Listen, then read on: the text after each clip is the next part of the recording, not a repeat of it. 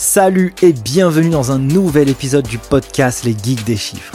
Chaque semaine, je vais à la rencontre de personnes qui réinventent ou interagissent avec le monde de la comptabilité ou de la gestion d'entreprise. Experts comptables, entrepreneurs, directeurs financiers ou acteurs de l'écosystème, je cherche à dénicher pour vous les meilleures pépites pour comprendre comment designer son profil et devenir inarrêtable sur le marché du travail.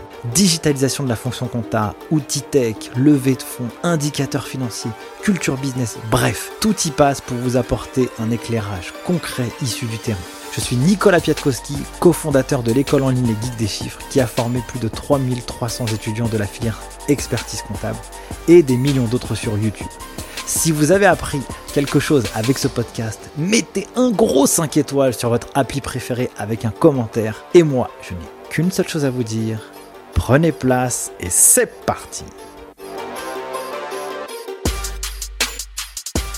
Avant de commencer cet épisode, je voulais juste vous présenter notre sponsor. Si vous en avez marre de votre expérience bancaire et que la gestion de la comptabilité est un fléau pour vous, alors je vous recommande un compte professionnel en ligne, Shine. Une boîte qui depuis 5 ans a accompagné plus de 100 000 entreprises et indépendants dans la gestion de leurs comptes bancaires. Et pourquoi je vous recommande Shine? Parce que 1, c'est une boîte hyper cool avec une vision très centrée sur l'utilisateur pour vous faciliter la vie. À vous entrepreneurs ou experts comptables. Entrepreneur parce que ça vous donne un compte bancaire facile à gérer, parce que ça vous donne un compte bancaire avec des outils de facturation et la possibilité pour vous d'encaisser vos clients très vite. C'est un outil aussi collaboratif avec votre expert comptable. Vous avez une transaction et boum, ça part à votre expert comptable qui lui peut le récupérer sans que vous ayez besoin de discuter avec lui. Et vous, expert comptable, lorsque vous bossez avec des clients qui sont avec Shine, eh bien, les documents arrivent chez vous automatiquement et vous les intégrez direct dans votre logiciel de prod. Au-delà d'être un compte bancaire, naturellement, vous avez des cartes bancaires physiques et virtuelles avec des assurances exclusives. Et ce que j'aime beaucoup chez Shine, c'est que c'est une entreprise qui apporte des fonctionnalités continuelles à son produit. Vous pouvez encaisser des espèces avec ce compte professionnel. Si vous souhaitez créer une entreprise, c'est aussi facile en utilisant leur outil. Je vous mets l'ensemble des liens disponibles en barre d'infos, à la fois pour les entreprises et des offres spécifiques pour les experts comptables. Sur ce, bon épisode. Salut à tous et bienvenue dans un nouvel épisode du podcast Ligue des chiffres. J'espère que vous avez la pêche. Je suis avec un nouvel invité qui s'appelle Hugo Benz. Salut Hugo. Salut Nico, tu vas bien? Bah écoute, je vais super bien. Aujourd'hui, on délivre une masterclass comment passer de 100K à 1 million d'euros de CA. Là, je suis avec le mec qui a monté 6 boîtes à 1 million euh, de CA. Donc, j'aimerais qu'on puisse parler de ça et aussi à ce qui paraît, euh, tu as une boussole à côté de toi, le maître du temps. Et donc, euh, j'aimerais aussi qu'on parle organisation dans cet épisode. Bah écoute, vas-y, bouillant, je suis, euh, je à en découdre avec toi. Allez, c'est parti. Mon cher Hugo, est-ce que déjà tu peux te présenter pour tous les auditeurs qui ne te connaissent pas? Bah écoute, avec grand plaisir, je m'appelle euh, Hugo Benz, j'ai 35 ans, euh, je suis marié et papa d'une petite Juliette qui a 7 ans, qui est en CP. Euh, J'habite à Bordeaux depuis maintenant une quinzaine d'années, donc euh, je pense avoir euh, officiellement le droit de dire que je suis bordelais. Malgré ça, je suis né, je suis né à Paname, même si j'ai vécu une grande, grande partie de mon enfance, adolescence en Champagne-Ardenne, à la campagne. Je suis quand même plus un campagnard qui est du coup venu à Bordeaux à 20 ans et quelques pour faire ses études et qui n'en est jamais parti. Et du coup, accessoirement, comme tu me disais, je suis également entrepreneur. J'ai commencé à entreprendre pendant mes études et euh, ça m'a tellement impacté, tellement passionné que tu vois, j'ai même pas été euh, au bout du diplôme, pas rendu mon mémoire, pas fini euh, deux trois modules. On va dire que c'est c'est pas bien grave. Et euh, en effet, la particularité d'avoir monté pas mal de boîtes, c'est-à-dire que moi j'ai un profil un peu particulier. Je suis le genre de mec qui va préférer faire 10 boîtes à 3 millions plutôt qu'une boîte à 30 millions. J'étais jusqu'à maintenant, j'étais pas trop le mec visionnaire, gestionnaire, manager sur euh, sur le long terme. J'ai un peu le FOMO, tout m'intéresse. Euh, je vois beaucoup d'opportunités. Je pense beaucoup provoquer aussi ma chance, donc j'ai pas mal d'opportunités qui m'arrivent. Et, euh, c'est pour ça que je crois que dans ma vie, j'ai dû monter une dizaine de boîtes en tout. Et en effet, j'ai mis un peu de manière un peu putaclic en avant le fait qu'il y en avait six que j'avais monté à un million d'euros dès, la première année. Mais je pense que voilà, on en reparlera un petit peu après. Ok, cool. Euh, c'est quoi l'étincelle qui a fait que tu t'es dit, vas-y, euh, au niveau de mes études, eh ben, je les termine pas et puis euh, c'est pas grave. Et, apparemment, j'accepte. Ça a été quoi un peu ton, événement déclencheur? Bah, en fait, il n'y a pas vraiment de, a pas vraiment eu d'intellectualisation ou de préméditation à ça. Je pense que c'est en fait c'est à la fois un défaut, mais c'est je pense quand même surtout une qualité. Je suis quand même quelqu'un qui agit et qui réfléchit après. Donc c'est ce qui fait que je suis beaucoup dans l'action, que je tente beaucoup de choses. Et ça que je pense souvent cette image. Hein, si tu es sur un bateau et que tu lances 20 cannes à pêche à la mer, alors c'est sûr, euh, tu vas tu vas bazarder euh, certaines cannes à pêche que tu vas perdre ou quoi, mais tu as quand même beaucoup plus de chances d'attraper un poisson que le mec euh, qui va attendre avec une seule canne à pêche. Quoi. Donc, non, pas, pas tellement prémédité. C'est à un moment donné, j'étais tellement ancré dans la première boîte que j'avais créée. En plus, ça marchait extrêmement bien. C'était juste tellement passionnant qu'en fait, c'était pour moi, c'était pas du tout possible à un moment donné de dire, bah tiens là, pendant deux trois jours par-ci ou deux trois jours par-là, je vais juste pas bosser et parce qu'il va falloir que j'aille faire mon mémoire ou qu'il va falloir que j'aille en cours ou quoi. Donc c'était c'était juste inconcevable. Euh, j'aime bien cette histoire de euh, la loi des grands nombres. Euh, tu vois, tu, tapes un peu, un peu partout et à un moment donné, ça risque de bien prendre. Tu vois, donc ça c'est cool. Comment, comment on fait pour créer six boîtes en les passant de 0 à 1 million d'euros de CA C'est quoi un peu la, la secret sauce? Si toutefois secret sauce il y a. En fait, je, ne pense pas qu'il y ait vraiment une secret sauce, mais il y a quand même une méthode et il y a quand même des frameworks qui se qui te revérifie. Hein. Tu te concentres sur trois piliers. Donc, le, le, pilier de ton offre, ton produit, le pilier du sales et du go-to-market, et le pilier du coup de, des hommes et du coup de la, de la création de ton équipe. En fait, à partir du moment où tu es, as une vision à court, moyen, un petit peu long terme sur euh, ces trois piliers et surtout avec une roadmap, avec des objectifs chiffrés et deadlinés. Du coup, hein, tout le monde voit de, de quoi je parle, hein, la, la, méthode des OKR des objectifs qui résultent, hein, objectifs et résultats clés euh, en français. À partir du moment où tu es, euh, où es, euh, profondément ancré dans, dans, dans, ce type de méthode, tu vas forcément être tourné vers l'action, vers des objectifs qui sont concrets, des objectifs qui sont importants et urgents pour toi. Et du coup, tu vas te détourner de tout le reste. Et quand tu as enfin compris que tu avais énormément de temps dans ta journée et que tu, tu utilises ce temps à bon escient en, ne suivant que je t'ai euh, fixé comme objectif, logiquement, si t'es pas trop bête et que tu réponds à un vrai problème, normalement, ça peut que marcher. Donc, ça veut dire que euh, pour pouvoir euh, réussir son projet entrepreneurial, il faut un bon produit, en tout cas un produit qui répond à un besoin, qui résout une douleur. Il faut pouvoir aller adresser ce marché et il faut pouvoir vendre le produit. Donc ça, c'est, on va dire que ce sont tes trois piliers. Exactement. Et euh, du coup, euh, et après, il y a la partie équipe, parce qu'il faudra très vite, du coup, bah, former une équipe autour de soi pour pouvoir forcément euh, accélérer et après, dans un futur, scaler. Et je dis ça, moi, je suis pas du tout un scaler. J'ai jamais fait scaler de boîte. Justement, moi, ma, ma zone de génie, c'est plutôt de 0 à 1 et de 1 à 2, grosso modo. Mais et dans cette étape-là, donc, ils vont vraiment de l'amorçage à l'attraction et en passant par l'accélération tu euh, as juste à te focus vraiment sur ces trois piliers que tu viens de, que tu viens de citer. Comment tu le découvres que euh, toi, tu es du 0 euh, à 1 ou du 1 à 2 C'est quoi le cheminement qui se fait intellectuel? Je pense que ça a été un peu sur, sur la durée. Hein. J'ai monté en fait une, une, une, première boîte. Un an et demi plus tard, j'ai monté un deuxième projet. Un an et demi plus tard, j'ai encore monté un troisième projet. Et à chaque fois, ils avaient tous le même succès. Alors déjà, à ce moment-là, j'avais acquis même une conviction, c'est que j'étais bon à ça. J'ai acquis euh, après plus tard une autre conviction, c'est que plus je communiquais, plus j'allais rencontrer des gens, euh, plus du coup il y avait aussi des opportunités qui venaient à moi. Moi après, je, je me connais, je suis un mec qui a un mot euh, terrible. Hein. Moi, je suis le genre de mec qui, même archi bourré, va rester jusqu'au bout de la soirée de peur de manquer quelque chose, tu vois. Tu vois un peu le genre de le genre de profil. Donc, du coup, en fait, tout ça mis bout à bout, et ben en fait, j'ai accepté euh, assez récemment, hein, au bout de presque 8-9 ans d'entrepreneuriat, bah, que moi, j'étais pas, euh, j'étais pas le, le, le, stéréotype de l'entrepreneur à succès qui va monter sa boîte à 5, 10, 15, 20, qui va aller lever en C, en série A, en série B, et qui va revendre sa boîte euh, des, des, millions, etc.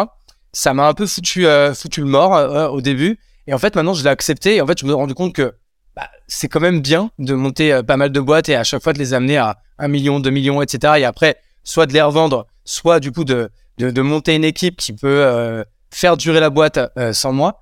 Et en fait, j'ai accepté que moi, c'était ça ma zone de génie et c'était surtout ma zone de plaisir et de bonheur. Donc maintenant, c'est largement accepté. Et d'ailleurs, c'est pour cette raison, euh, c'est vrai qu'on n'en a pas parlé, j'en ai pas parlé dans la présentation, mais que j'ai monté un startup studio il y a un an. Parce que du coup, en fait, c'était le startup studio, c'est une boîte dont l'objet social est de monter des boîtes et fait d'utiliser avec méthode de répondre à la question en fait comment industrialiser la création de boîtes, sa traction et son accélération et euh, autour encore une fois des trois piliers que j'ai cités et d'arriver à exécuter cette prouesse trois quatre fois par an avec une vision à 10 ans qui est de dire voilà dans 10 ans on va avoir monté euh, entre 30 et 40 boîtes et euh, d'en avoir quand même une vingtaine qui rencontrent un certain succès. Donc voilà, donc c'est tu vois ça a été un, processus itératif et intellectuel qui a mis longtemps, mais tu vois approchant les 35 ans avec un peu de maturité, euh, euh, j'en suis arrivé à ce, à ce constat-là. Quoi. Ce qui est rigolo, c'est que euh, juste avant que tu fais la présentation du Startup Studio, c'était exactement le mot que j'ai écrit sur mon carnet. Effectivement, tu as lancé Startup Studio qui s'appelle la, la, Chapelle. La Chapelle. La Chapelle, c'est ça. Et qui en fait finalement un peu le fruit de, de, ton histoire, parce que vraiment le Startup Studio, c'est d'aller dénicher des pépites, des boîtes auxquelles tu crois, et puis bah, tu les fais grossir jusqu'à un certain niveau. Qu'est-ce qui se passe dans les boîtes dans lesquelles euh, tu vas? Donc tu, les crées, tu les revends. Est-ce qu'elles sont toutes euh, une réussite? Est-ce qu'il y a des, problèmes à l'intérieur? Comment tu fais toi aussi pour sortir des boîtes dans lesquelles euh, tu as créé? Parce que je, je, sais que dans ton histoire, tu t'es aussi associé avec des gens. Est-ce que tu peux aussi raconter un peu l'envers du décor, mis à part la partie purement business? Ouais, bah en fait, c'est ça, c'est que c'est pour ça qu'aujourd'hui j'ai créé le Startup Studio parce qu'en fait aujourd'hui c'est l'ADN même et c'est la stratégie long terme même d'un startup studio, c'est de trouver des cofondateurs, de trouver des problèmes à régler et de cofonder une boîte avec eux pour pouvoir régler ce problème. De les accompagner, même plus que les accompagner, d'être hyper main dans le cambouis de manière très opérationnelle pendant un an et demi, deux ans. Encore une fois, autour des trois piliers que sont la création du produit, le go-to-market et la création de l'équipe. Aujourd'hui, c'est dans notre essence même et donc c'est notre métier. Par contre, pendant 10 ans, en effet, te dire que ça a été un long fleuve tranquille, parce qu'à chaque fois, toutes les boîtes, je les ai cofondées avec des associés différents. À chaque fois, ces associés d'ailleurs prenaient la place de CEO. Tu vois, comme il y avait déjà quand même quelque chose, c'est que eux, c'était plus dans leur essence même d'être le gestionnaire manager sur le long terme, et moi qui étais plutôt le mec qui mettait le feu aux poudres. Te dire que en fait, à chaque fin d'aventure, donc en fait une fin d'aventure, ça veut dire que c'est moi qui m'en vais de l'opérationnel, qui reste actionnaire ou qui revend mes parts euh, à mon associé, te dire que ça s'est toujours bien passé, non, c'est pas vrai. Parce qu'il y y a quand même toujours un sentiment d'abandon de navire. Ça se fait pas comme ça. Euh, il y a toujours à un moment donné, les deux, trois derniers mois, où tu peux prendre des critiques de ton, de ton associé à juste titre, qui te dit, ben là, sens que t'es plus dedans, t'as autre chose en tête, etc. Tu vois, c'est un peu, euh, c'est un peu comme dans une relation amoureuse, quoi. C'est-à-dire qu'il il sent que tu vas à l'hôtel, quoi. Tu vois, il sent que tu fais des 5 à 7 dans son dos, quoi. Donc, tu vois, c'est un peu ça, c'était un peu ce qui pouvait être un peu douloureux sur les transitions. Et c'est pour ça qu'à un moment donné, j'ai tout bazardé.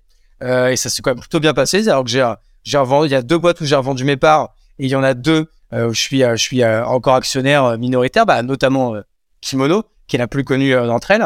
Kimono qu'on a monté depuis 6-7 ans déjà. Et que j'ai reçu, j'ai reçu Olivier d'ailleurs, hein, justement pour une ah, masterclass culture design sur le, sur le podcast. Il Comme ça, moi, j'ai, ah. pas à refaire le pitch. Il le maîtrise mieux. Exactement. Mais donc, tu vois, bah, en fait, c'était, c'était typique. C'est-à-dire qu'avant, euh, je, me, je ne m'associais qu'avec des gens comme Olivier.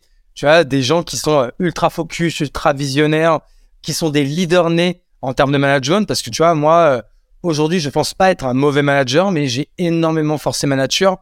C'était pas, c'était pas inné en moi. J'ai dû apprendre à l'être. Tu vois, alors qu'un mec comme Olivier, je pense que c'est un leader depuis le CM2, quoi. Tu vois, il y a des gens, ils sont, ils sont faits pour ça, quoi. Et maintenant, du coup, avec le Startup Studio, c'est pas moi le CEO. Je vais recruter des CEO qui vont devenir notre cofondateur, avec qui on va monter la boîte et qui vont même être majoritaires. Donc moi, c'est ce qu'on leur dit hein, mes, à mes cofondateurs, c'est que nous, on est là pour vous aider sur le produit, vous aider sur le go-to-market, vous aider pour la création de l'équipe, vous aider à aller lever des fonds. Mais le boss, c'est toi. C'est-à-dire que le problème, même si c'est nous qui te l'avons pitché de base, maintenant c'est ton problème. Tu dois te l'approprier, c'est ta boîte, ça va être ton ADN, ta culture la boîte, j'espère toujours, aura une sorte de stamp la chapelle et ça se ressentira un peu dans, dans, dans, dans, sa culture, etc. Et même si la chapelle, à un moment donné, peut-être est rayée de l'histoire ou ne fait plus partie de la culture de cette boîte quand on aura lâché le bébé, hein, grosso modo, hein, comme, un, comme un adolescent qui vient d'avoir son bac et qui quitte le nid pour aller faire ses études et devenir, et devenir autonome. Moi, j'ai pas de problème avec ça. Ça peut être ingrat. Hein. Je pense que la plupart des parents euh, sont, il y a un mélange de fierté, un mélange de tristesse de laisser leurs enfants euh, partir du nid. Mais en fait, c'est ce pourquoi c'était un peu leur job et c'est ce pourquoi ils les ont éduqués ces 18, 20, 25 premières années pour ceux qui, qui ont du mal à se barrer.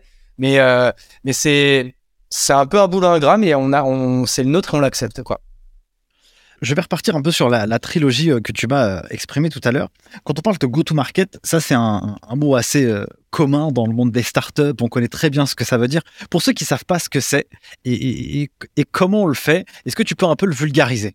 Ouais, bah, très simple. En fait, le go-to-market, selon encore une fois l'ADN des founders, leur, leur méthode ou quoi, il peut y avoir différentes étapes. Moi, voici comment je le, je le, je le frameworkerais.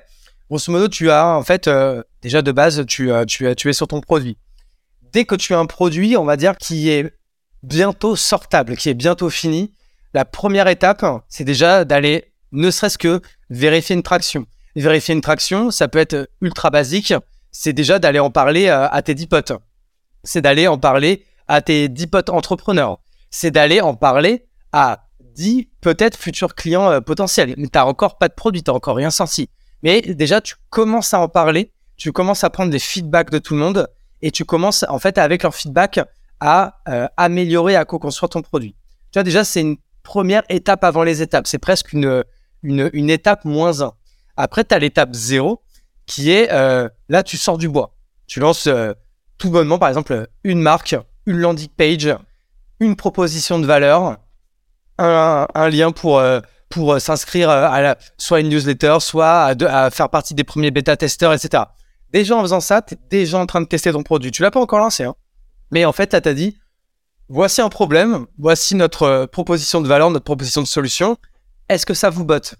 Si déjà, bah alors du coup, bien sûr, avec toutes les méthodes de communication que tu peux avoir via tes médias sociaux, et après, on pourra parler de d'autres hacks que tu que tu peux avoir, que ce soit avec un LinkedIn, TikTok, Instagram ou quoi, tu peux commencer à parler de ton produit et si tu vois que des gens s'inscrivent, ça veut dire que des gens sont intéressés. Donc déjà, tu commences à marquer un point. Ensuite, tu vas lancer une première, une première euh, on va passer à la, euh, à la V1. Donc c'est la V1 de ton produit, c'est-à-dire qu'il est utilisable. Dans ta vision, il est sûrement qu'à 10 ou 15%. C'est-à-dire que si en tête, tu as 10 features, il y a peut-être qu'une demi-feature qui, euh, qui va fonctionner. Mais c'est suffisant pour commencer à aller euh, acquérir du user, commencer à se faire une petite renommée et commencer à, recruter.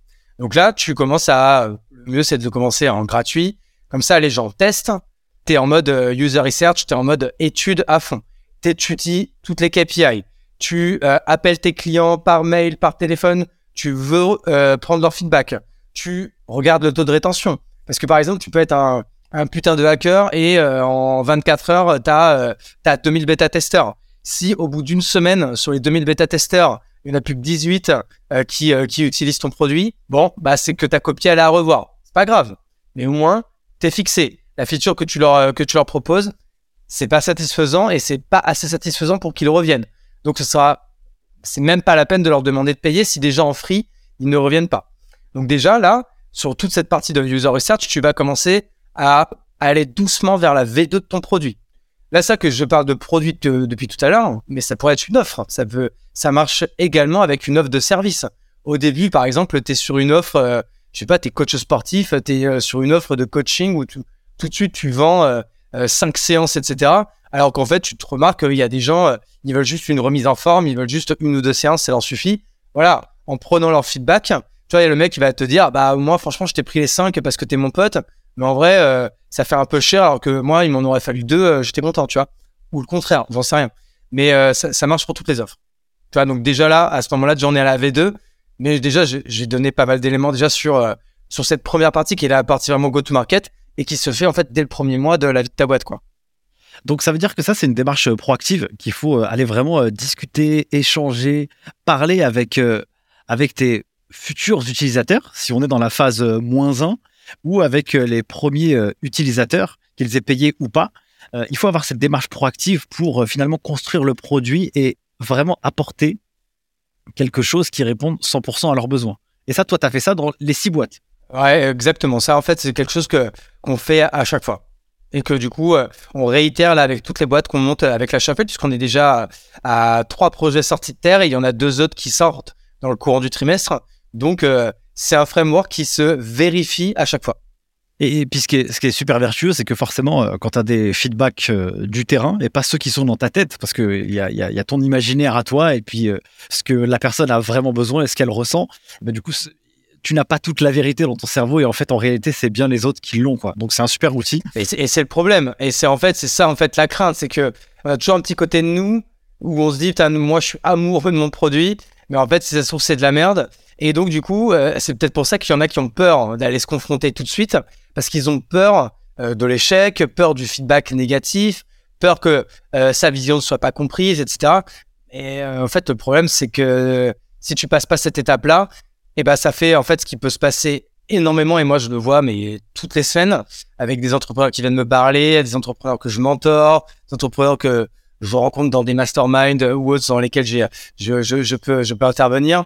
Et en fait, eh ben, ça, ça fait que il y a des gens qui perdent six mois, huit mois, un an qui perdent beaucoup de temps et qui vont perdre également de l'argent. Donc, euh, ton produit, ton offre, euh, forcément, t'en seras plus fier dans un an. Mais il faut bien commencer par quelque chose. Quand tu fabriques une baraque, euh, au bout de 24 heures, euh, t'as as 3-4 briques qui se, battent en duel. C'est dégueulasse, ça n'a aucune allure. Mais il fallait bien commencer par mettre une première brique avant d'avoir une maison, la maison de tes rêves. Quoi. Tu vois, c'est basique, parfois contre-intuitif.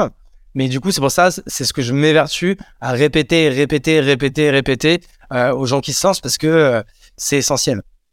Sur euh, la partie équipe, c'est un point très important. Dans l'industrie de la filière de l'expertise comptable, ou même dans la comptabilité et gestion de manière générale, c'est super difficile de recruter. c'est super difficile de, garder les talents. C'est quoi un peu les bonnes pratiques à avoir quand on recrute et qu'on démarre? C'est quoi les bons profils? Est-ce qu'il faut prendre des juniors? Est-ce qu'il faut prendre des alternants? Est-ce qu'il faut prendre des stagiaires? Il faut prendre des seniors? C'est quoi un peu la, bonne formule La formule la plus euh, adaptée, je dirais? Alors moi là, je sais pas si j'ai la formule la plus adaptée parce que euh, du coup, en effet, moi j'ai fait euh, pas mal d'erreurs en la matière, mais maintenant avec un, avec un peu de recul, avec plus d'expérience, ce que je pourrais dire, c'est qu'en effet, quand tu démarres, dans tous les cas, t'as pas de marque employeur et t'as pas forcément le budget pour faire rayonner ta marque qui, pour l'instant, n'est encore rien, n'est pas connue. Donc, au début, quand tu vas recruter, ça va être, ça va être un peu plus dur. Il va falloir être un peu plus malin. Donc, bah, déjà, même si c'est pas une solution à court terme que je donne, c'est pour ça que pour moi, un CEO qui déjà prend la parole sur un média, que ce soit YouTube, TikTok, Instagram, LinkedIn ou autre, bah déjà, il part avec une longueur d'avance. Parce que déjà, grâce à ça, souvent, c'est les bons profils qui viennent à toi. Et tu vois, moi, je le vois depuis que je crée du contenu à foison, euh, que je partage tout euh, sans rien attendre en retour sur LinkedIn j'ai la chance. Moi, franchement, je pense que j'ai pas fait de fiche de poste sur Indeed ou autre depuis, euh, depuis un an. J'ai la chance d'avoir des excellents profils, jeunes profils, qui viennent à moi et qui me permettent de les, euh, de les choisir. Maintenant, si on n'a pas euh, encore de marque personnelle qui, qui, qui aboutit, qui est en place avec un média personnel efficace, les bons conseils que je pourrais donner, bah là, on va dire, on est plus sur de l'humain. Donc déjà, c'est quand même d'avoir un entonnoir qui est le plus rempli possible. Donc déjà, c'est d'aller quand même de faire le tour bah, de toutes les écoles pour pouvoir euh, avoir un maximum de CV, faire être bon sur LinkedIn là-dessus sur la partie recrutement, sur toutes les plateformes type Indeed ou autres plateformes spécialisées selon euh, sa corporation. Et après, on est sur, on est sur de l'humain, c'est-à-dire comment euh, choisir les bonnes personnes. Là, pareil, c'est le dernier conseil que je pourrais donner là-dessus. L'expérience m'a montré que quand il y a un doute, il n'y a pas de doute. Et pour qu'il y ait le moins de doutes possible, il faut mettre quand même pas mal d'étapes. Moi, je suis quelqu'un qui regarde pas les lettres de motivation, qui regarde un petit peu les CV, je vais pas mentir. Je, je fais pas encore partie de ces gens-là qui peuvent se targuer de dire chez nous pas besoin de CV, euh, pas besoin de photos, pas besoin de tout ça. Moi, quand même, j'aime bien euh, déjà euh, CV avec photo. Au moins, je je vois déjà si la personne est souriante. Tu t'es déjà déjà t'as un petit signal, tu vois. Tu vois si ça peut si ça peut matcher. Tu vois comme un peu les expériences, tu vois un peu les hobbies. Déjà, t'as une petite intro sur la personne. Déjà, quand même, moi, je suis team CV, j'aime bien. Deuxièmement, moi, je fais un premier call hyper rapide franchement, euh, un quart d'heure, c'est déjà, c'est juste, euh, tu te présentes, moi je me présente, je présente l'entreprise. Tu déjà, on part déjà sur un pied d'égalité. On fait un call de 20 minutes, tu te présentes 10 minutes, je me présente 10 minutes. Déjà, quand même, avoir conscience que quand tu fais un recrutement, c'était pas, c'est pas toi qui, enfin, c'est pas toi qui le pouvoir. Moi, je me sens jamais en mode power quand je recrute. Parce que je me dis que je suis également dans je suis également dans la séduction et que si le mec est fort, il faut que j'arrive à le convaincre euh, de venir. Tu vois, moi, pas plus tard que dans, l'année écoulée, j'avais un super profil, mais vraiment, je le voulais. Et pourtant, j'ai tout donné, mais il a choisi une autre boîte. Et je vais pas lui en vouloir parce que la boîte dans laquelle il a été, je pense qu'à sa place, j'aurais choisi la même. Donc, je vais pas lui en vouloir. Mais tu vois, du coup, j'étais dégoûté. Mais j'avais aucun regret parce que quand même, j'avais tout donné et j'avais surtout pas eu cette posture euh, du mec qui est là, euh, genre, euh, vas-y, divertis-moi, fais-toi à poil et, et c'est à toi de me convaincre uniquement. Déjà, se mettre dans cette posture. Donc là, ça, c'est le premier call.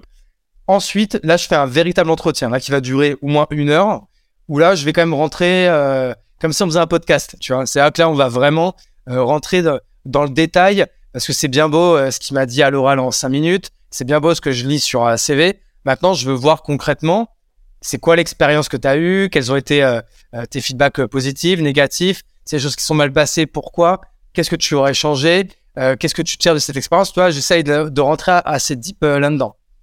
Ça, c'est ma deuxième étape. pardon, étape 1, CV, étape 2, call, étape 3, entretien. Donc là, ça dure en général une heure. Et l'étape 4, en fait, non, il n'y a pas d'étape 4 si j'ai pas d'équipe. Si j'ai des équipes, je fais quand même aussi rencontrer la personne à une autre personne de mon équipe soit à son futur head-off, soit une personne euh, random de, l'équipe pour voir aussi si ça match euh, niveau culture, niveau humain, etc. Et euh, je vais même dire que ça fait un moment que je l'ai pas fait, mais du coup, à un moment donné, je l'ai fait pendant 2-3 ans et c'est pas mal quand même. Franchement, à la base, je faisais l'école de référence. J'appelais des anciens patrons, des anciens collègues sur LinkedIn ou quoi. comme ça, au moins, tu es sûr que le mec ou la nana t'a pas baladé, etc. Et normalement, quand tu as fait tout ça, tu as quand même évité au max le risque d'erreur. Parce que tu vois, pour conclure là-dessus, euh, moi, ça, ça mérite un peu euh, les gens qui, euh, qui vont critiquer leurs leur, leur salariés en, mode, tu vois, des petites remarques. je suis sûr qu'il est en train de se branler. putain, il m'a fait un dossier de, de, de merde, ce connard, ou un truc comme ça. Moi, j'ai envie de dire, mec, le connard dont tu parles, c'est toi qui l'as recruté, en fait. Si le mec était naze, t'avais qu'à pas le prendre, en fait. C'est ton erreur.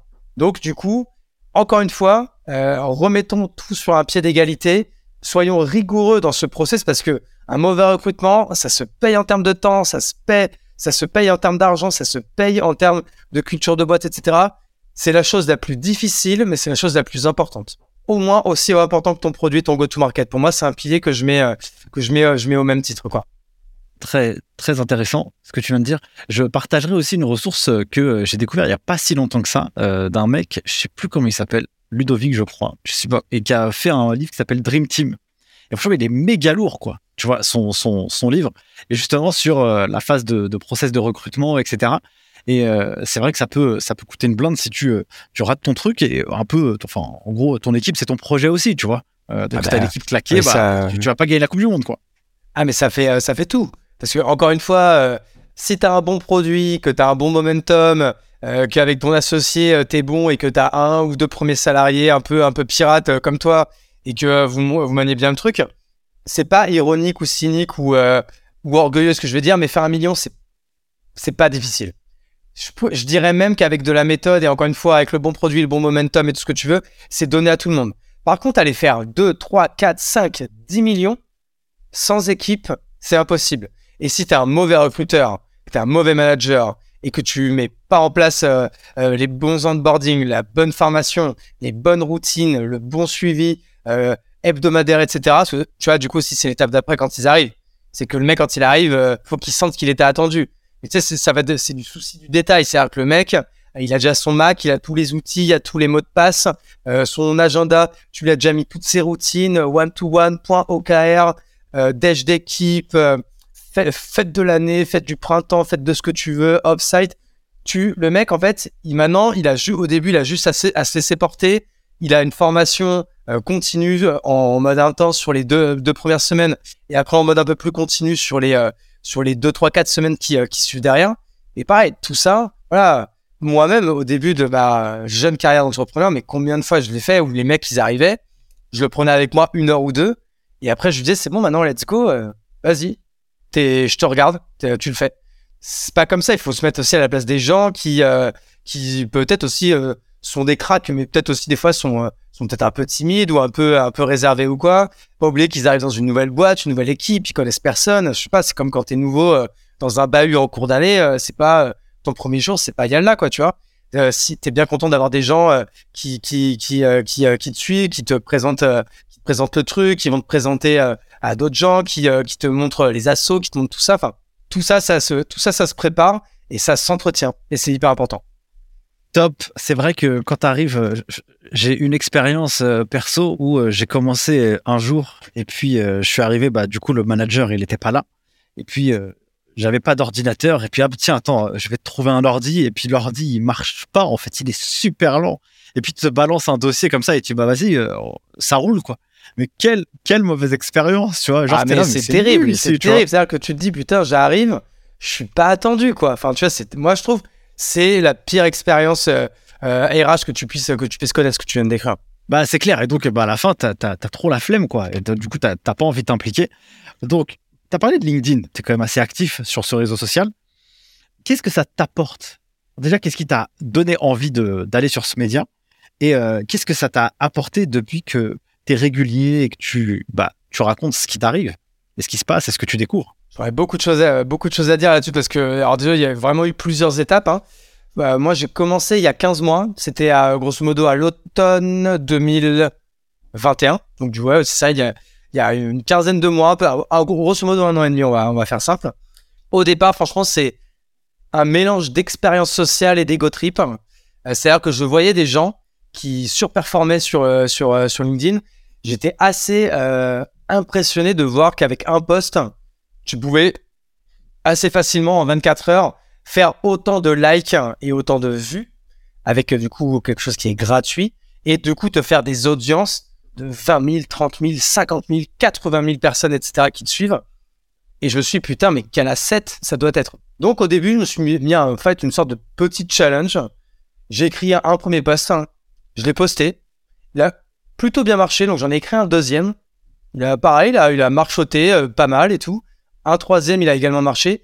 Et à partir du troisième, je me suis dit, ok, je vais me faire un challenge. J'écris 30 posts et pendant 30 jours, je poste tous les jours. Donc là, euh, c'était genre, euh, je viens une connerie, euh, du 1er novembre au, 30 novembre, quoi. Et j'ai fait ça. Ça a été dur parce que tous mes potes se sont foutus de ma gueule parce que moi, j'essaie quand même de respecter un peu, tu vois, les codes de LinkedIn. On va pas se mentir, j'avais beaucoup de trucs qui étaient quand même aussi un peu dans l'inspirationnel, qui étaient un peu, dans tout ça, même si pense que c'était pas si bullshit que ça, mais, mais là, j'ai subi les foudres de, de, mes potes et j'ai failli arrêter plusieurs fois. Mais heureusement, et franchement, euh, Dieu pour ça, euh, je me suis accroché. Et là, en fait, bah, tu te prends quand même au jeu. Donc là, au début, t'es vraiment... Euh, c'est expérience sociale qui se transforme en petit début d'addiction, quoi. Tu vois, euh, je ne prends pas de drogue, mais je pense que c'est comme ça. C'est comme la première fois qu'un qu dilos, il te file, il te file une dose.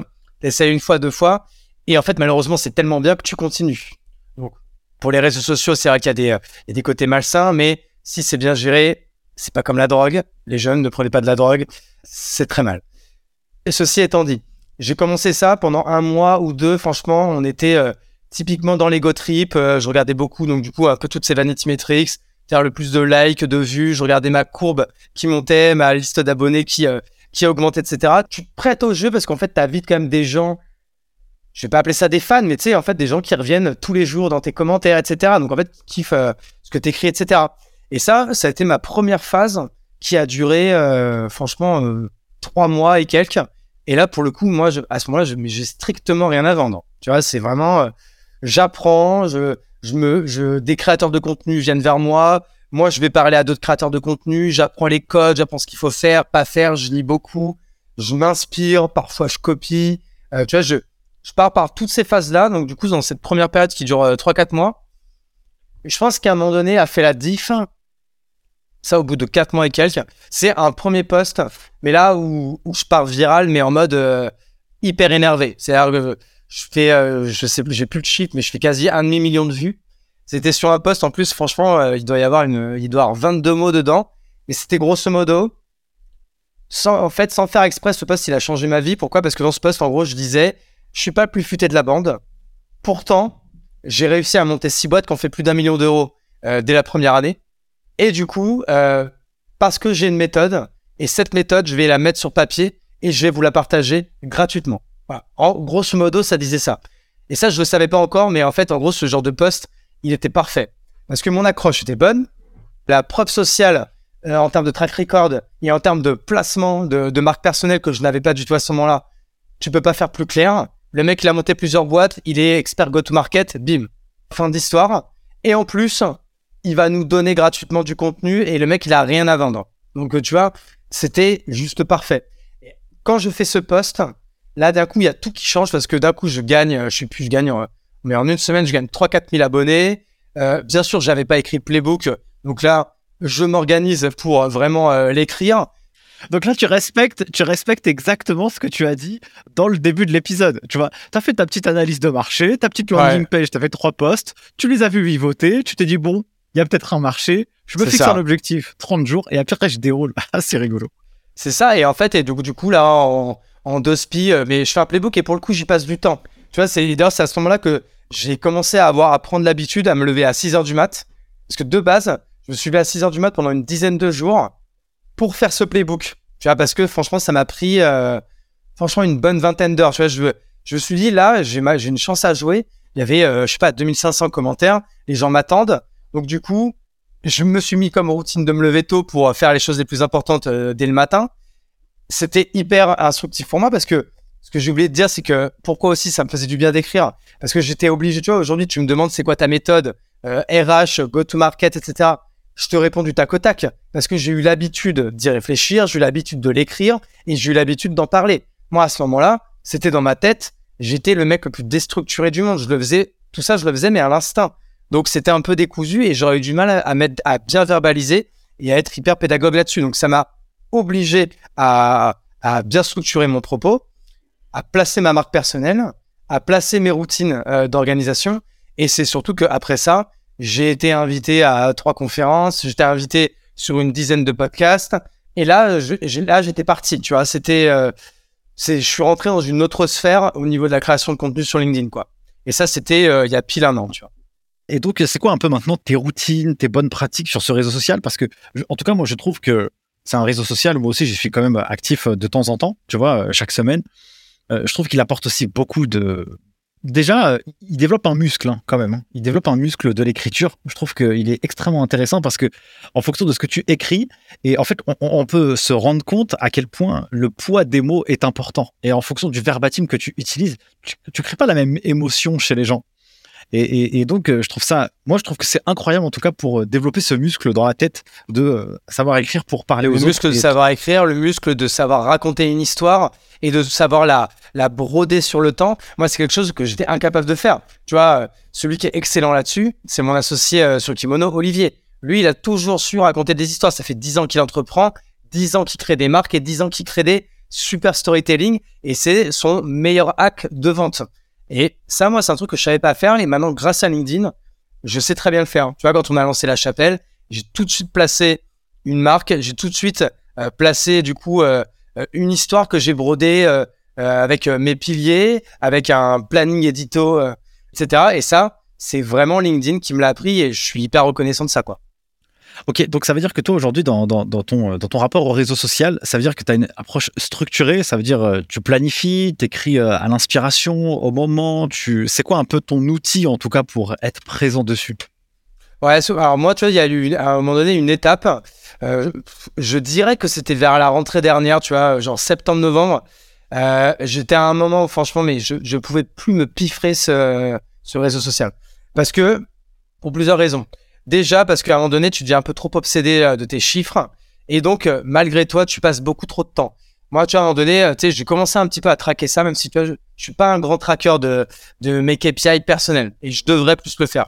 Mais moi, je pense que j'étais un mec qui commençait à passer, je pense, euh, 3-4 heures par jour sur, euh, soit sur LinkedIn, soit à écrire des posts LinkedIn, enfin bref, autour de LinkedIn. Alors, encore une fois, il n'y a pas de problème. C'est l'un de mes principaux assets et ça m'apporte beaucoup de choses.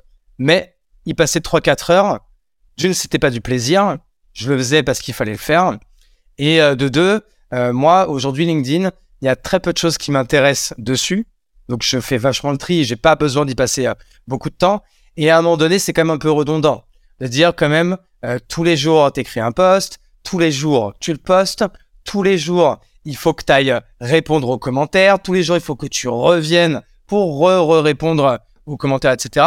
Surtout qu'en plus, c'était le matin. Moi, le matin, c'est là où je suis le plus efficace et c'est là où j'ai pas envie de m'emmerder à dire euh, merci un tel, euh, merci pour la force, euh, truc muche. Tu vois, c'était le moment où j'étais sur des vrais projets, etc. Donc, à un moment donné, il fallait, il fallait que je mette de la structure sur la partie LinkedIn. Et là, je me suis mis à m'organiser comme une machine sur cette partie-là. C'est-à-dire que maintenant, j'ai, si, si j'essaie de faire rapide là-dessus, j'ai tout un système déjà centralisé de mes idées, de mes pensées, etc je note absolument tout. C'est-à-dire que, euh, tu vois, là, je, là, je l'ai pas fait parce que je te respecte, on est en podcast, etc. Mais ça peut m'arriver en mythe avec quelqu'un. Je trouve que le mec vient de dire un truc intéressant ou a eu un début de punchline intéressant. J'ai toujours mes notes à côté et je vais le noter. Tu vois, idée de poste, idée d'accroche, idée de punchline, etc. Et là, j'ai toujours une centaine d'idées là comme ça qui sont euh, qui sont prêtes. Ensuite, je n'écris maintenant qu'une fois tous les 15 jours, le vendredi matin. Et là, comme tu le dis, oh, tu développes un cerveau. Et en vrai, en trois heures, franchement, j'écris au moins entre 12 et 15 postes. Je suis euh, hyper efficace, quoi. Donc, tu l'as compris, quand si j'écris une fois toutes les deux semaines entre 12 et 15 postes, c'est-à-dire qu'avec ces deux créneaux d'écriture, j'ai déjà tous mes postes pour le mois parce qu'aujourd'hui, j'ai, je poste une fois par jour. Ensuite, je prends tous ces postes, ils sont dans un Notion avec l'image, avec le texte, avec le premier commentaire, avec tout ça. Et euh, aujourd'hui, moi, j'utilise euh, ce qu'on appelle une VA, une virtual assistante. Donc la boîte s'appelle VA World, c'est écrit euh, VA World.co.com, pardon. Et en fait, c'est une assistante, une vraie personne qui tous les matins, à heure fixe, poste mes posts LinkedIn et qui répond aux commentaires dans la première demi-heure. Parce que, alors, qui ne répond que aux commentaires où il n'y a pas besoin que ce soit moi. Quelqu'un qui te dit merci pour ça, lui répondre de rien, il n'y a pas besoin de me, de me demander euh, mon autorisation. C'est quelqu'un qui rentre un peu plus dans le détail. En effet, moi, je reviens toujours un peu pendant l'heure du midi ou euh, pendant une pause, euh, etc. C'est moi qui vais, qui vais venir répondre, que les gens se rassurent. Mais tout ce qui n'a pas besoin de forcément de valeur ajoutée, c'est plus moi qui le fais. Déjà, t'imagines, souvent, moi, la première fois maintenant que je me connecte à LinkedIn, il est midi et mon poste, il a déjà 4 heures de vie. Donc déjà, je me suis enlevé une, une, une charge mentale, mais euh, monumentale avec, euh, avec, cette, avec ce type d'organisation. quoi. C'est vrai que, alors, c'est merci hein, pour le partage, hein, parce que franchement, c'est super, euh, super intéressant. Là où je trouve que, que c'est puissant, c'est que tu t'es bloqué finalement deux créneaux. Donc, en gros, tu as bloqué, je sais pas moi, 6 ou 8 heures pour réaliser. 6, 8 heures, grosso modo, ouais. Voilà, sur, sur un mois. Donc, en fait, en gros, tu as une journée dédiée, mais c'est super intéressant parce que si tu irais tous les matins, eh bien, euh, tu passerais une heure par jour, quoi, dans, ce, dans cette espèce de process. Et, c'est ce que je faisais avant. Ah, c'est horrible, en fait. Donc, du coup, c'est vrai que c'est, c'est super énergivore. Et c'est vrai qu'on se rend pas compte quand es dans, quand, quand, tu consommes le contenu et quand tu le produis. Quand tu le produis, à certains moments, tu prends une, une vague d'informations euh, un peu partout, tu vois. Et c'est super aussi difficile à, à gérer. Et puis, euh, c'est aussi dommage de pas pouvoir apporter de l'attention à ceux qui, qui t'en apportent aussi. Donc, moi, je sais que, enfin, à un moment donné, je, peut-être tu, peux pas répondre en fait. Donc, t'acceptes, t'acceptes ce chaos, mais tu te sens pas bien non plus, tu vois. Donc, euh, merci pour le partage. Et ça reste un réseau social, hein. Et ça reste son but, c'est quand même de te garder dessus. Et franchement, à un moment donné, euh, tu baisses la tête, tu la relèves. Il s'est passé une demi-heure, et là, tu te dis, ok, est-ce que j'ai fait des trucs de ouf pendant une demi-heure? Maintenant, tiens, j'ai euh, j'ai lu ces deux ces deux trucs, ces deux posts polémiques, et je me suis mis à lire euh, les gens qui s'engueulent en commentaire interposé comme un gros con, alors ça sert à rien, quoi, tu vois. Ah, ouais. Alors, plus, est-ce qu'un jour, il y a un mec en commentaire qui, tu sais, après une dizaine d'échanges, qui a dit C'est vrai, Michel, tu viens de me faire ouvrir les yeux, j'ai changé la vie, merci pour ça. Tu vois, c'est, c'est, c'est, c'est, les réseaux sociaux, c'est le pire pour ça. Et, et franchement, moi, j'en avais marre de passer du temps à lire, ces, à lire tout ça. Et puis, en vrai, je, les gens vont pas aimer ce que je vais dire, mais c'est vrai que mon, de moins en moins, et peut-être que c'est aussi mon cas, hein, mais de moins en moins, ce qui est sur LinkedIn, euh, il y a très peu de créateurs qui m'intéressent, quoi. Où je me dis, putain, c'est, c'est pas du bullshit, ils apportent vraiment de la valeur et je suis content d'avoir lu, j'ai appris un truc, quoi, tu vois. Ouais, je vois, je vois. Hugo, Euh, continuons. Alors, je serais quand même intéressé euh, de savoir sur l'ensemble de ces projets entrepreneuriaux que tu as euh, menés, quels sont les KPIs que tu as toujours analysés ou que tu as gardé en ligne de mire dans ta tête Tu dis ça, c'est important à regarder pour voir un peu le poumon de la boîte et du projet au fur et à mesure qu'il évolue. Bah, là, j'ai eu deux vies là-dessus. J'ai eu une première partie de ma vie, euh, donc 2010-2019, où je ne regardais que le chiffre d'affaires et les parts de marché. J'étais Alors, on va pas parler de parts de marché, mais où est-ce que je me ranquais euh, au niveau de mes concurrents? Est-ce que je les écrasais ou est-ce que j'étais encore derrière ou quoi? J'étais vraiment ancré là-dessus. Et j'ai eu la malchance, et là surtout on va dire maintenant la chance, d'avoir mes viandés en beauté euh, l'une de mes boîtes qui était quand même montée assez haut, qui était montée à quasiment 4 millions d'euros, mais qui embauchait en plus surtout 35 salariés et que j'ai plus que viandé. Hein. J'ai, euh, on est passé cessation de paiement, licenciement économique, liquidation judiciaire, dette personnelle, etc. C'était assez terrible. Et là, c'est pas si loin que ça. Hein. C'était 2019. Euh, et ça, en fait, du coup, après ça, ça a été tellement dur, tellement douloureux, euh, tellement honteux, etc. Que, bah, du coup, les j'ai été obligé, hein, de toute façon, de prendre des enseignements là-dessus. Et euh, le premier enseignement, c'est déjà qu'on ne m'y reprendrait pas. Le deuxième enseignement, c'était de dire que la gestion financière et la marge, eh bah, c'était pas un détail et c'était quand même quelque chose d'important. Et tu vois, pour preuve, la boîte que j'ai tout de suite remontée derrière sur les cendres de celle-ci, euh, qui s'appelle Capsule. C'est une boîte d'ailleurs où j'ai revendu mes parts euh, l'été dernier, euh, comme j'en parlais tout à l'heure. C'est une boîte qui a tout de suite cartonné en capsule. J'ai monté ça avec mon associé, mon ex-associé maintenant, qui s'appelle Sébastien, qui est l'un de mes meilleurs potes de, promo.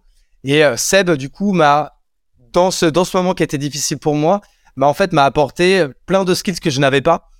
Tu vois, tout ce que je disais tout à l'heure, tu vois, il faut que je rende à César ce qu'il y a à César tout ce que je te disais par rapport euh, à la RH tout à l'heure, c'est lui qui me l'a appris. La personne qui m'a appris à arrêter de parler en chiffre d'affaires et à parler uniquement en marge, c'est lui. Tu vois, par exemple, sur la première année de capsule, donc qui était un premier bilan long, hein, qui était un premier bilan sur un an et demi, je suis capable de te dire qu'on a fait un demi-million et quelques de marge, mais je suis incapable de te donner le chiffre d'affaires. Pourquoi? Parce qu'il était noté nulle part. Dans aucun reporting, aux équipes, entre nous, entre associés, point OKR, point chiffre ou quoi, on dans les prévisions, BP, etc., on ne parlait qu'en marge, marge, marge et marge, jamais en chiffre d'affaires. Et du coup, grâce à, grâce à ça, alors moi j'ai eu du mal hein, au début parce que quand ça fait 9 ans que t'es bec et ongle, chiffre d'affaires, chiffre d'affaires, 1 million, 1 million, 1 million, je nique les concurrents, je nique les concurrents, je nique les concurrents. C'est, il y a que la méthode Coué, hein, et la, et la, la répétition qui, qui fonctionne, mais il a réussi à m'enlever euh, ces mauvaises habitudes. Et du coup, maintenant, c'est quelque chose que j'ai gardé. Et malgré tout, c'est un peu ambivalent, c'est que ma marque personnelle, c'est je, je parle avec ces six boîtes à plus d'un million parce que ça reste des milestones qui sont importants. Le, quand même, le premier million de chiffre d'affaires, c'est un truc qu'on fait. On va boire des coups. On va pas attendre le premier million de marche, sinon on doit attendre un peu plus longtemps. Ce serait quand même con. Mais c'est pas, c'est pas, il faut pas se targuer seulement de ce chiffre. Et maintenant, moi, je me targue euh, d'avoir des boîtes qui euh, doivent être rentables euh, day one et de toute façon, euh, en plus, aujourd'hui, avec la, la, conjoncture et tout, tout l'environnement de l'écosystème qui est en train d'évoluer un peu là-dessus, bah, j'ai de la chance, c'est que c'est ce qui va devenir de plus en plus à la mode et de plus en plus la norme. J'aimerais qu'on parle de ton organisation. Alors, plusieurs choses me viennent en tête. Au début de la présentation, tu fais une petite présentation de, de qui tu es, de où tu viens. Et donc, quand même, tu as une petite fille de 7 ans et donc euh, qui a accompagné aussi ce projet entrepreneurial euh, et ta vie d'entrepreneur. Comment euh, tu as géré un peu ta vie de, papa, de mari, ta vie de famille, ta vie d'entrepreneur? Comment ça s'est passé au, tout au fil de ces années? Alors déjà, ça s'est bien passé. Bah déjà parce que j'ai de la chance parce que ma fille quand même est assez cool là-dessus. C'est-à-dire que bon, j'ai pas connu comme beaucoup les mauvaises nuits, ce genre de choses, etc. J'ai eu beaucoup de chance euh, de la hum, d'être au moment d'une création de boîte quand elle, quand elle est née, tu vois, d'être entre deux aventures, donc en plus d'être à la maison, donc d'avoir vraiment pu en profiter. Mine de rien, j'ai eu aussi la chance de connaître le confinement avec euh, ma fille qui avait deux ans, euh, trois ans, etc. Bah, d'ailleurs, le, le, jour du confinement, c'était le jour de ses trois ans, tu vois, le 17 mars, le jour de la Saint-Patrick. Euh, donc j'ai eu en plus la chance de beaucoup en profiter là-dessus. J'ai la chance d'avoir une femme qui est également entrepreneur qui en fait quand même beaucoup plus que moi à la maison. Hein, je vais pas, je vais pas, je vais pas mentir là-dessus. Et j'ai aussi la chance d'avoir quand même une organisation qui est tournée autant vers le personnel que vers le pro. C'est-à-dire que euh, je vais donner quelques règles un peu euh, théoriques, un peu bateau là-dessus. Hein, mais euh, moi, quand tous les trois mois, je casse mon emploi du temps, je casse mon agenda pour tout refaire, pour tout, pour tout recalquer par rapport à mes objectifs pro et perso, bah, je commence toujours par mettre mes blocs personnels. Bloc famille, bloc amis, bloc sport. Déjà, je sais que là où il y a ces blocs, ils sont en jaune dans mon agenda, il peut rien avoir d'autre. Donc, si je dis ça, en fait, c'est pour montrer la facilité du processus. C'est-à-dire que, surtout quand tu es entrepreneur, c'est-à-dire que, en fait, pour euh, passer du temps avec sa famille, il suffit pas d'être un héros euh, ou un, un ogre d'organisation ou quoi. En fait, il suffit juste de savoir ce que tu veux, tu le mets dans ton agenda et tu, tu touches plus. Tu, en fait, tu, tu ne mets pas des meetings pendant que tu es en train d'aller chercher ta fille à l'école. Tu mets pas un meeting pendant que tu es en train de jouer au tennis, au paddle, au golf ou quel que soit le sport que tu veux faire. Ça paraît un peu arrogant la manière dont je le dis, mais en fait, non, je le dis parce que c'est vraiment simple et c'est un, ancien mec ultra désorganisé, ultra déstructuré, ultra défocus qui vous le dit. À partir du moment où tu le notes, déjà, t'envoies une information à ton cerveau qui te dit fais-le. À partir du moment où tu le fais, une semaine, deux semaines, trois semaines, un mois, deux mois, trois mois, c'est même plus une prouesse, c'est une habitude. Et donc, euh, du coup, t'as plus besoin en fait de te poser la question et tu le fais. Donc déjà pour répondre quand même à la première partie de ta question, bah voilà déjà comment je l'ai combiné, c'est que je mets toujours mes objectifs perso en premier dans mon agenda. C'est pas pour ça que ça prend euh, la moitié du temps, hein, bien au contraire. Hein. Euh, franchement, à partir du moment où tu as une amplitude, je sais pas, dans la journée, entre 7h et 23h, je suis nul en maths, ça va faire quoi? Ça fait 14 heures. Si dans ces 14 heures-là, tu mets euh, euh, deux heures de sport et, euh, je sais pas, 3 heures de famille, bah, il reste 9 heures. 9 heures pour taffer, hein. Donc 9 x 5, ça fait 45, ça reste 45 heures pour bosser. Alors il y a des gens qui vont dire 45 heures, c'est pas beaucoup. Mais du coup, c'est la deuxième étape de l'organisation. Si tu n'utilises ces 45 heures que pour faire des choses où tu vas être ultra intense, intense, et après du coup moins intense mais du coup où tu restes dans ce qui est important et urgent et impactant pour euh, la réussite de tes objectifs bah, en 45 heures mon petit pote tu peux faire euh, énormément de choses. Et c'est ça que pareil que je m'évertue à répéter répéter répéter répéter. Et je suis encore loin d'être parfait là-dessus. Ça fait 4 ans que j'itère euh, vraiment sur tout ça. C'est pour ça que maintenant je me permets de pouvoir essayer de le de le transmettre avec le plus de pédagogie possible. Mais en soi c'est pas si compliqué. Il faut juste, encore une fois, c'est comme d'hab, mettre la première brique, accepter que le premier trimestre, ça va pas être parfait en termes d'orga, mais ce sera mieux au trimestre d'après, et mieux à celui d'après, et mieux à celui d'après. Et avec euh, euh, les effets cumulés, hein, si tu fais euh, 1% mieux euh, chaque semaine, bah, à la fin de l'année, tu vois, c'est c'était à quasi 100% mieux. Je sais plus quel est le chiffre, parce que, bien sûr, si tu augmentes d'un pour cent par semaine, t'es pas 52% mieux à la fin. C'est comme avec les taux d'intérêt. Tu auras peut-être le terme mathématique pour euh, pour expliquer ça, mais intérêt composé, ça s'appelle comme ça. Voilà, exactement. Et donc du coup, au bout d'un an, euh, bah t'as as multiplié par deux. Et au bout d'un an supplémentaire, encore mieux, et encore mieux, et encore mieux. Faut juste ne jamais cesser d'être dans ce dans cette euh, continuelle amélioration, quoi. C'est euh, super intéressant ce que tu dis. Euh, je partage aussi mon expérience euh, perso. À l'époque, j'étais un peu très très désorganisé, mais vraiment quoi. Genre, il y a vraiment ce syndrome de l'objet brillant et dès qu'il y a un nouveau truc ou un je sais pas quoi, moi je suis, j'ai envie de faire tout, plein de choses, plein de trucs et tout. Mais par contre, en fait, quand tu es super radical et tu es super, oh purée, quand tu quand es radical dans ton organisation, je trouve que c'est super libérateur et ça te permet de faire en réalité plus de choses. Parce que comme tu as un temps super limité, purée, tu peux pas te permettre de de papillonner et de faire un peu n'importe quoi. Donc, je te concentre vraiment aussi sur les bonnes choses qui ont du sens dans ce que tu es en train d'entreprendre dans des projets et tout, tu vois. Exactement. Merci. Euh, du coup, c'est cette partie un peu orga, j'avais envie qu'on en, en, aborde, mais là, tu l'as bien, bien développé. J'aimerais aussi qu'on parle d'une méthode qu'on appelle la méthode des OKR. Tu l'as utilisée euh, plusieurs euh, reprises. Je pense que tout le monde ne les connaît pas. Dans l'univers startup, c'est très galvaudé, on connaît très bien ça. Concrètement, qu'est-ce que ça veut dire? D'où ça vient? Et en quoi c'est une méthode qui est super intéressante, révolutionnaire dans les entreprises. Moi, j'ai mis ça il y a pas longtemps et franchement, c'est une dinguerie. Bah écoute, moi j'utilise donc la méthode des OKR. Donc euh, OKR, ça veut dire Objective and Key Result. Donc en français, objectif et résultat clé. Moi j'ai l'impression que c'est euh, qu'il y a une hype en France sur les OKR euh, seulement depuis, j'ai l'impression, 4-5 ans. 5 ans on va dire. Alors que ça existe depuis plusieurs décennies Et il y a des startups ultra connues comme Google qui l'utilisent depuis, je pense, les années 70-80. Peut-être que je dis des conneries, mais il me semble que c'est que ça fait quand même plusieurs décennies qu'ils les utilisent. Ouais, OKR, c'est vrai que ça a été développé par le, qui a été vraiment démocratisé par chez Intel en réalité. Tu sais, le, le, tu vois, cette info, et donc, c'était euh, effectivement dans les années 1970 euh, où, genre, en mode, euh, ouais, il pétait le game grâce à cette méthode, mais c'est vrai qu'elle n'est pas nouvelle, elle est assez ancienne. Bah, grosso modo, pareil, si j'essaye d'être le plus synthétique possible, en fait, déjà, en fait, avant, du même, du, avant même d'utiliser la méthode des OKR, et on va essayer de, prendre des exemples concrets comme ça, ça pourra illustrer. ça, tu pars toujours de ta vision. Tu vois, par exemple, c'est quoi ta vision? Et on va prendre la vision la plus terre à terre du monde. Euh, la vision qui est je veux être riche. Je veux être riche.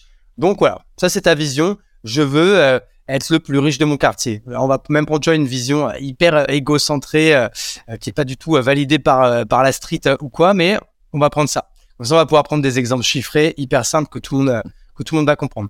Ok, bon bah maintenant que tu veux être le plus riche de ta de ton de ton euh, tu es en train de, du coup de, monter ta boîte. Du coup, bah tiens, on va reprendre le, la, même offre qui est euh, le mec qui du coup lance son offre de, euh, de coach sportif. Voilà. Et du coup, il va être méga riche. Déjà, on va essayer de, définir pour toi c'est quoi être riche? Parce que peut-être que pour certains, être riche, c'est gagner 100 euh, 000 euros par mois. Pour d'autres, c'est 20 000. Pour d'autres, c'est 10 000. Pour d'autres, c'est 5 000, etc. Pour cette personne-là, qui va être le plus riche de son quartier, c'est gagner 5 000 euros par mois. Eh bah, ok, c'est ton OKR1, qui est un OKR euh, financier, qui euh, tu vas noter, je veux gagner 5000 euros par mois. Maintenant, pour arriver à gagner 5000 euros par mois, il y a sûrement une, liste de résultats clés à atteindre. Je vais donner, donner la liste. Il va falloir que tu aies X clients à panier moyen Y. Parce que c'est ça, hein. franchement, tu peux gagner 5000 euh, euros par mois. Donc, si on dit avec les impôts, il faut que tu fasses du coup 10 euh, 000 euros de marge, etc. Bon, bah, ça peut être 5 euh, euh, clients à 2000, comme 2 clients à 5000, comme 10 clients à 1000, etc. Donc là, pareil, selon ton panier moyen, tu vas du coup déterminer le nombre de clients que tu dois atteindre. C'est bien beau du coup d'avoir des clients. Pour avoir des clients, il va d'abord il va falloir passer par l'étape prospect. Toi, tu as déterminé par expérience que pour avoir 10 clients, il va falloir que tu fasses 20 rendez-vous parce que tu as un taux de closing de 50%. Donc, résultat clé numéro 2, il faut que j'obtienne 20 rendez-vous clients dans le mois, donc un par jour. Pour obtenir 20 rendez-vous clients, il va falloir, euh, par exemple, moi qui suis euh, euh, sur TikTok, et c'est là-dessus vraiment que j'ai tout mon entonnoir qui se remplit en mode, en mode inbound, je remarque que j'ai 20 demandes de rendez-vous quand je poste par exemple 20 vidéos par mois, donc une vidéo par jour. Donc, il va falloir du coup que je poste 20 euh, vidéos par jour. Donc, il va falloir que je produise 20 vidéos par jour, qui est soit également qualitative, mais c'est vrai que sur la méthode des OKR, on va vraiment euh, se, focus sur l'aspect quantitatif. Voilà, là tu vois, j'ai donné les trucs les plus basiques pour en plus un mec qui est en mode solopreneur tout seul et qui a besoin grosso modo, euh, de entre 5 et 10 clients pour, euh, pour vivre dans, dans l'année. Mais tu vois, à partir du moment où tu as mis tous ces résultats clés les uns après les autres, c'est souvent les OKR, ça se fait au trimestre. Hein. Tu vas les traquer de manière hebdomadaire, c'est-à-dire que donc là, tu es tout seul, tu es coach sportif, tu vas faire ton point OKR tout seul avec toi-même et tu vas prendre tous tes, euh, tous tes KR, tes key results, donc tes résultats clés en français, et tu vas les regarder tout au long, chaque semaine, où est-ce que tu en es où est-ce que j'en suis en termes de nombre de clients Où est-ce que j'en suis en termes de nombre de rendez-vous euh, Où est-ce que j'en suis en termes de demande entrante Où est-ce que j'en suis Voilà. Toutes, toutes ces KPI que tu vas vouloir traquer, mais qui, où tu sais que si tu arrives à 100% de tous ces résultats clés, tu auras atteint ton objectif qui aura, t'aura permis euh, d'illustrer en fait ta vision qui était d'être riche et donc de réaliser ton objectif qui était de gagner 5000 euros par mois. Et ça, en fait, maintenant que j'ai dit tout ça il, il me manque plus qu'une ou deux phrases pour que vraiment tous les gens comprennent. C'est qu'à partir du moment où tu es focus OKR, que tu es OKR euh, oriented dans tes actions et dans ta planification, dans la création de ton, agenda, dans le choix de tes projets et dans le choix de tes, tes actions, et eh bah tu ne vas faire dans ta semaine que ce qui te permet de faire avancer tes résultats clés. Toute action qui ne permet pas de faire euh, euh, avancer un résultat clé, tu ne le fais pas. Par exemple, là, tu avais choisi d'être vraiment d'être focus sur TikTok parce que c'était vraiment ton funnel principal, etc. Bah, va pas t'emmerder là pendant ce trimestre-là aller créer un compte Twitter ou un compte sur Snapchat et de, de, et de vouloir lancer un nouveau canal de distribution. Tu sais que ton canal, là, qui est TikTok pour l'instant, il marche bien et il te permet d'aller atteindre cet objectif. Après, quand tu l'auras dépassé, si ton objectif il reste à 5000 et que toi, sans forcer, tu gagnes du temps, tes vidéos maintenant, avant ça te mettait 10 heures pour les faire, maintenant ça t'en prend 5 parce que tu sous-traites telle partie, tu sous-traites le montage, ou alors maintenant tu, tu fais plus de rush et du coup plus de vidéos, et, etc., etc. Et maintenant tu vas te dégager du temps. Pour le prochain trimestre, tu pourras aller lancer Twitter ou Instagram ou LinkedIn. Pour l'instant, reste focus. Tu restes focus sur ce qui t'amène du coup euh, des leads, c'est ce qui permet d'avoir des rendez-vous, ce qui permet de les closer, ce qui permet d'avoir des clients, ce qui permet d'avoir du chiffre d'affaires, ce qui permet d'avoir de la marge et ce qui te permet d'avoir ton salaire à la fin. Et ça, en fait, et c'est pour ça que à un moment donné, quand on est toutes tes actions de ta journée, encore une fois, on parlait de 45 heures. À l'échelle de l'entrepreneuriat, si je dis que je travaille 45 heures, et ce qui est mon cas, les gens, ils vont se foutre de ma gueule. Ils vont dire à 45 heures, c'est un truc, euh, tu vois, si je me mets en plus à l'échelle d'entrepreneurs qui sont euh, tout ce que je déteste, euh, tu vois, typiquement gros connard de droite, machin, etc. Ils vont dire à 45 heures, t'as, putain, t'as, t'as, t'as, pris ta journée ou quoi, tu, tu bosses pas des masses ou quoi. Eh, moi, j'ai juste choisi de travailler 45 heures, mais je choisis de travailler 45 heures, mais de manière hyper impactante. Et sur ces 45 heures, j'en ai le tiers qui sont en plus en mode hyper deep, hyper intense, hyper, euh, hyper impactant dans, dans la réussite de mes objectifs. Et c'est ce qui fait que je pense qu'aujourd'hui, j'ai la chance d'être au-dessus de la moyenne et de faire mieux avec moins que pas mal d'autres euh, entrepreneurs. Et c'est ce qui, euh, c'est ce qui fait qu'aujourd'hui, maintenant, j'essaie de transmettre cette, cette, cette méthode, etc. Et tu vois, j'ai même plus honte à, à, dire ce genre de phrase qui peut paraître hyper arrogante ou quoi. Et maintenant, j'ai l'impression d'avoir atteint quand même un, un tel degré, tu vois, d'organisation et de liberté ah, c'est ça, hein, tu vois, tu disais tout à l'heure, je me sens beaucoup plus libre qu'avant, alors qu'on pourrait dire que je m'enferme dans une prison. Mais non, aujourd'hui, j'ai jamais passé autant de temps en famille, j'ai jamais fait autant de sport. Imagine, je fais deux heures de sport tous les midis. Jamais j'aurais, j'aurais pu m'imaginer que j'aurais pu faire ça. Aujourd'hui, j'adore faire des podcasts. Je dis oui à tous les podcasts cool euh, qui m'appellent, etc. Alors qu'on pourrait dire, ah, mais il est où le ROI là-dessus et tout? T'inquiète pas. Le ROI, je l'ai eu de 6h à midi. Ce que j'ai fait ce matin, J'en suis hyper fier j'ai coché toutes les cases que je m'étais euh, fixées. J'avais tout préparé à l'avance. Et en fait, mineur, je pourrais presque m'arrêter à midi. Ce que je fais l'après-midi, c'est des meetings, c'est des podcasts, c'est du mentoring. C'est que du bonus pour moi, tu vois. Ouais, et puis même, ça te prend aussi un peu moins d'énergie à réaliser ça. Donc même en termes de bande passante dans ton cerveau, faire des choses qui, qui te permettent quand même d'avancer, mais qui sont pas le nerf de la guerre, quoi. C'est j'ai un livre là à recommander qui s'appelle euh, The One Thing, passer à l'essentiel. Exactement. Qui est euh, qui est vraiment incroyable ce bouquin. Je sais pas, tu tapes tu tapes 100 fois sur un seul clou quoi. Tu vois, et tu tapes pas euh, sur 100, 100 clous différents une seule fois quoi. C'est ça. Et moi j'étais le roi pour. Tu vois, moi chez moi, tu venais chez moi, c'est il fallait pas racler les murs. C'était le bordel. Hein, et Là, c'est imagé, hein, bien sûr que je dis ça à les clous, je parle des projets. Là, j'étais le roi pour en enfoncer un là, en enfoncer un là, en enfoncer un là, etc. Alors que maintenant, franchement, ma, ma journée, elle est divisée en quatre. 6 heures, 9 heures, c'est deep work. Et ça, qu'à un moment donné, moi, j'appelais, euh, ça les ones of the day. Donc, les one things, ça vient de, du bouquin dont tu parles. Maintenant, parce que je trouve ça plus rigolo, j'appelle ça les eat that frog, même eat that fucking frog. C'est-à-dire, en gros, je commence toutes mes journées par euh, les choses où je me connais par cœur. Je sais que c'est des choses qui sont hyper importantes, hyper impactantes.